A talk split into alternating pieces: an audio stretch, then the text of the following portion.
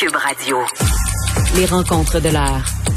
Chaque heure, une nouvelle rencontre. Nouvelle rencontre. Les rencontres de l'heure. À la fin de chaque rencontre, soyez assurés que le vainqueur, ce sera vous.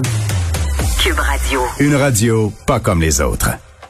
Chronique juridique avec Nada Boumefta, notre avocate. Bonjour Nada. Bonjour, messieurs. Alors, une décision en janvier au procès d'Ivan euh, Truchon, euh, lui qui avait été accusé d'avoir sollicité les services sexuels d'une mineure. On comprend que c'est des accusations très euh, sérieuses. Évidemment, on est au stade euh, donc euh, de la décision sur une demande d'arrêt des procédures qui a été faite par l'avocate de la défense dans ce dossier-ci, basée sur le fait que la déclaration qu'on aurait faite, donc une partie de la preuve, serait incriminante et n'aurait pas été prise dans les circonstances légales. Je m'explique. Lorsqu'un individu est en état d'arrestation, il y a deux droits qui sont soit d'abord le droit à l'avocat et le droit au silence. Et ce que l'avocat plaide dans ce cas-ci où l'interrogatoire a duré environ une heure et quelques minutes, euh, plaide qu'après les 15 premières minutes, l'individu déjà avait mentionné vouloir appliquer son droit au silence et qu'il y aurait eu des pressions psychologiques et même physiques appliquées sur cet individu-là pour lui faire cracher le Et ce qu'il faut savoir, c'est qu'il y a deux étapes qu'on doit euh, passer lorsqu'on parle d'une déclaration d'un accusé qu'on veut mettre en preuve devant la cour. En tant qu'avocat de la défense, on peut d'abord contester le caractère libre et volontaire de cette déclaration-là. Si par exemple notre client, et j'en ai déjà eu des dossiers où le client était médicamenté juste juste avant de, de rentrer en salle d'interrogatoire avec euh, le, j'allais dire le médecin pour lapsus, mais avec le policier, euh, donc il n'était pas en état vraiment de comprendre qu'il parlait avec une personne en situation d'autorité qui peut prendre cette preuve-là et la retenir contre elle. Donc ce principe-là d'auto-incrimination vient euh, vraiment entrer en ligne de compte. Et ce qu'on comprend dans cette affaire-là, et c'est ce que plaide l'avocate, c'est que le policier en question aurait usé peut-être même d'une certaine strate faisant laisser croire à l'individu que s'il ne parlait pas, il ne pouvait quitter les lieux, aurait même appliqué une certaine pression physique en le touchant à plusieurs reprises. Le policier plaide que c'était simplement pour le rendre confortable et créer des liens, mais ici on joue la carte de l'oppression physique. Et la deuxième étape, je vais juste revenir en fait sur la première, sur la déclaration libre volontaire, c'est le rôle de l'État de démontrer hors de tout doute raisonnable qu'elle a été faite de façon libre et volontaire.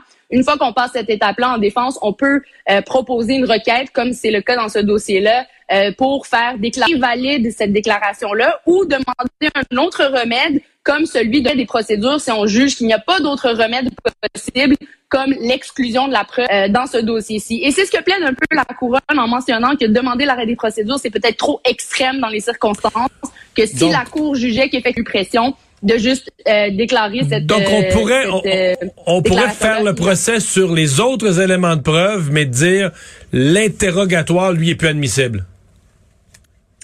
Absolument. Puis euh, ça, c'est clairement qu'on doit se poser comme avocat de la défense, regarder dans les détails comment ça s'est passé, euh, quelle pression a été mise ou pas. Je tiens à rappeler, on n'est pas dans le district 31 où on peut faire des promesses ou des menaces pour que la personne puisse parler. Et c'est dans ce cadre-là que le tribunal devra trancher si d'abord effectivement les droits ont été violés, si oui ou non, euh, en fonction de cela, si la conclusion est oui, le juge pourra apporter le bon remède approprié. Et normalement, ce qu'on demande, c'est l'exclusion de cette preuve-là, mais il n'en demeure pas moins qu'il y a toute une autre preuve autour, tout un morceau de puzzle qui va être présenté devant la Cour. Il n'y a pas que cette déclaration-là en preuve. Et c'est ce que plaide la, la poursuite en mentionnant que le procès pourrait quand même avoir lieu. Et selon eux, ils ont assez d'éléments pour démontrer hors de tout doute raisonnable qu'il est coupable, malgré la présence ou non de la déclaration de cet individu-là. Donc, à suivre. Mais c'est un exemple parfait où un individu, même s'il admet avoir porté les gestes euh, à un policier, on peut quand même plaider, faire ressortir des droits au sens de la charte pour rétablir un équilibre. Et rappelons-le, c'est pour éviter des débordements du genre de policiers qui peuvent utiliser des ruses qui ne sont pas légales pour en venir à des déclarations. Nada, euh, le jury délibère présentement au procès de Maxime Chicoine Joubert, euh, qui est accusé d'un meurtre qui surprend vraiment par sa, sa, sa gratuité, sa lâcheté. Euh, meurtre prémédité d'un passant, jeune homme sans histoire de 18 ans.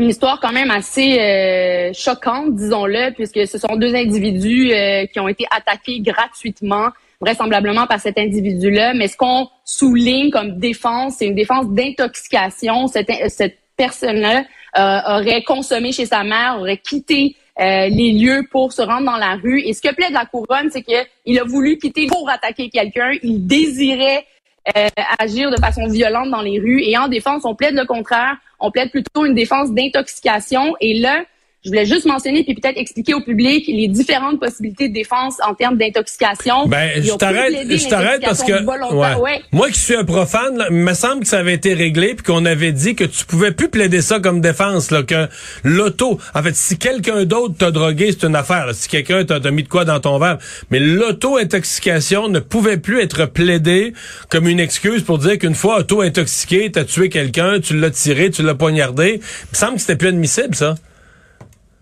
En fait, euh, c'est encore en cours, euh, Mario, à savoir si vraiment on veut exclure ce type de défense-là pour certains crimes. Mais rappelons que pour que ce soit applicable, d'abord, ce type de, de, défense-là, il faut qu'il y ait une intention rattachée au crime qui est spécifique. Donc, dans ce cadre-ci, on l'accusait d'un meurtre prémédité, donc d'avoir pensé à son affaire, avoir voulu porter les gestes. Et c'est là où l'avocat dit non, mon client était intoxiqué tellement à un niveau extrême qu'elle en fait, qu'elle en parle limite d'un automatisme, du fait qu'il ait agi sans savoir ce qu'il faisait, sans vouloir agir de cette façon-là. Et c'est là qu'on complète cette défense-là. Évidemment, on va rappeler le cas de Guy Turcotte, euh, qui avait plaidé cette défense-là. Et rappelons que ça n'a pas mené à un acquittement. Quand on plaide ce type de défense-là, quand on parle d'homicide, souvent, ça va jouer sur le niveau d'intention et non pas sur le geste qui a été posé. Et dans ce cas-ci, il est quand même au plus haut degré d'accusation de meurtre avec le niveau de préméditation et c'est ce qu'on essaie de venir euh, ébranler ici pour réduire l'accusation à un homicide probablement involontaire. Mais la couronne, la défense soulève quand même qu'il y a eu des vidéos où on ne voit pas tout à fait qu'est-ce que c'est et plaide quand même devant le jury qu'il y aurait possibilité qu'il soit acquitté, euh, même geste euh, qui serait reproché, donc à suivre. Donc à ce, à ce moment-ci, c'est des encore soulevé pour certaines infractions typiques, mais clairement le débat est public. je pense que c'est important de se questionner quelles sont les limites, puis évidemment, euh, éviter de se dire, ben, j'ai rien qu'à me saouler euh, le maximum possible, puis garder en tête mes plans euh, pour aller tuer quelqu'un puis aller le faire, mais c'est justement là que tout se joue. Intention-là est démontrée par le, procureur de la couronne. L'intoxication ne sera pas une défense maintenue et qui pourra permettre des, des accusations plus légères. Nada, donc ben, c'est entre les mains présentement du jury. On va attendre le verdict. Merci, bonne fin de semaine. Au revoir. Merci.